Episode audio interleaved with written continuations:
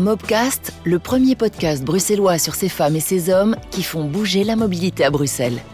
Aujourd'hui, cap sur l'hiver avec Ken Van Sumere, coordinateur du service hiver de Bruxelles Mobilité. Bonjour Ken. Bonjour. Alors en quelques mots, Ken, c'est quoi le service hiver? Alors le service hiver, disons que c'est tout ce qui est mis en place pour circuler normalement dans la région bruxelloise lorsqu'il y a de la neige et du verglas. Ok.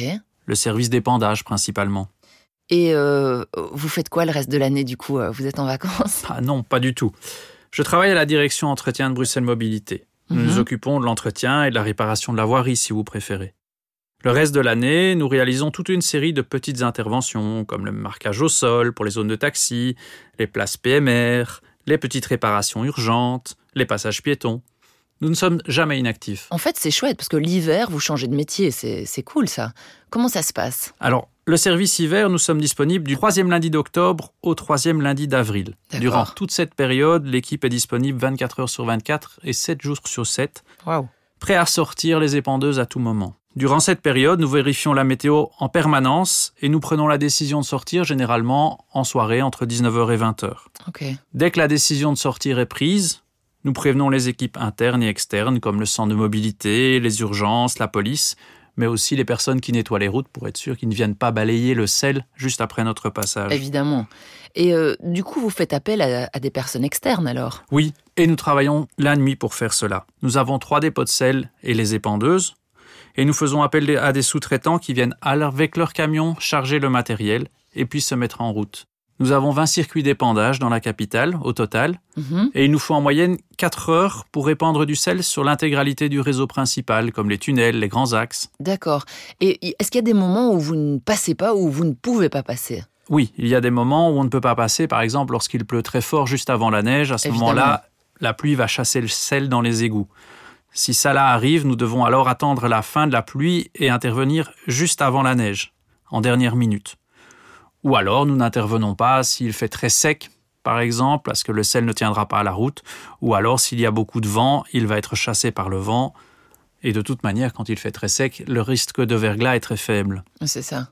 Alors, comment est-ce qu'on devient euh, responsable du service hiver? Il y a des écoles pour ça? Il n'y a pas réellement d'école. Pour ma part, j'ai fait une formation à l'étranger sur les techniques d'épandage et aussi une formation en météo pour bien suivre les conditions et intervenir au bon moment. D'accord. Parce que vous parliez de d'externes juste avant. Qui sont ces personnes à qui vous faites appel? La plupart du temps, il s'agit de personnes qui ont des métiers saisonniers. Donc ils sont actifs à la belle saison et en hiver, ils sont à l'arrêt. Mhm. Parmi nos sous-traitants, nous avons de nombreux entrepreneurs de jardin, mais aussi des piscinistes par exemple. Ah oui, oui. Oui, parce qu'en fait, vous mettez du sel et aussi du sable, c'est ça? Non, le sable, on n'en utilise pas parce que ça bouche les égouts Aïe. et ça pose de gros problèmes aux stations d'épuration. D'accord. Nous utilisons du sel et de la saumure, qui est un mélange de sel avec de l'eau.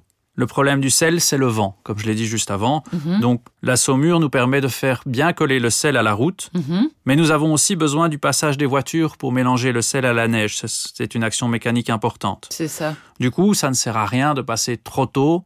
Avant l'heure de pointe, il faut passer au bon moment. Ah oui, oui, c'est tout un calcul. Et est-ce que vous vous aidez euh, des nouvelles technologies aussi pour faire ça? Oui, principalement au niveau météo.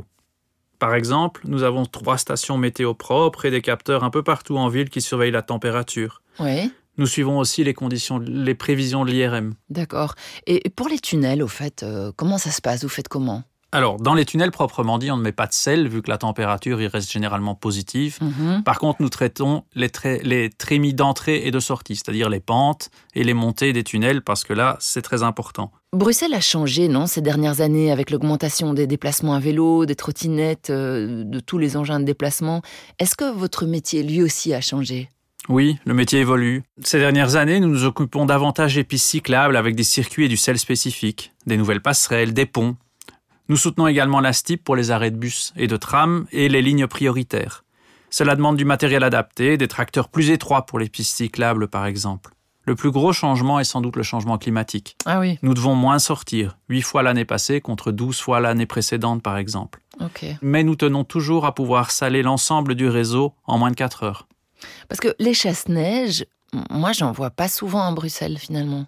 Effectivement, nous avons le matériel, Mais la neige se fait plutôt rare et tient rarement longtemps. Malheureusement. Oui. Puis, le long des voiries, vous avez des places de parking. Si nous commençons à chasser la neige sur les voitures en stationnement, ça va poser des problèmes.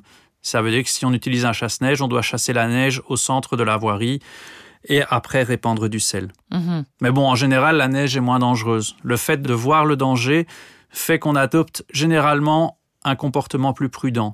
Le verglas, lui, est parfois invisible et donc beaucoup plus dangereux. Tiens, et si vous pouviez euh, donner quelques conseils euh, aux automobilistes, vous diriez quoi? Alors, tout d'abord, ne prenez pas la route si c'est pas vraiment nécessaire. Ouais, ça, c'est logique. Ensuite, chaussez des pneus adaptés. On n'imagine pas le nombre de voitures qui restent bloquées sans pneus hiver à la sortie d'un tunnel. Mhm.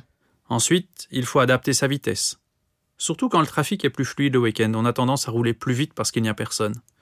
Enfin, pensez à partir plus tôt et ne pas doubler les camions d'épandage. Ça glisse devant eux. Et évidemment, faire attention aux entrées et sorties d'autoroute, là où le vent peut chasser le sel. Oui, évidemment. Donc, la prudence est de mise. Alors, on va terminer avec euh, quelques chiffres. Alors, quelques chiffres. Oui, sur le service hiver, pour le faire fonctionner, nous avons trois dépôts, 28 agents et un stock de sel de 4500 tonnes disponibles. Waouh, c'est beaucoup. Donc, il y a du stock, on va dire. Oui, on ne peut pas se permettre d'être en pénurie.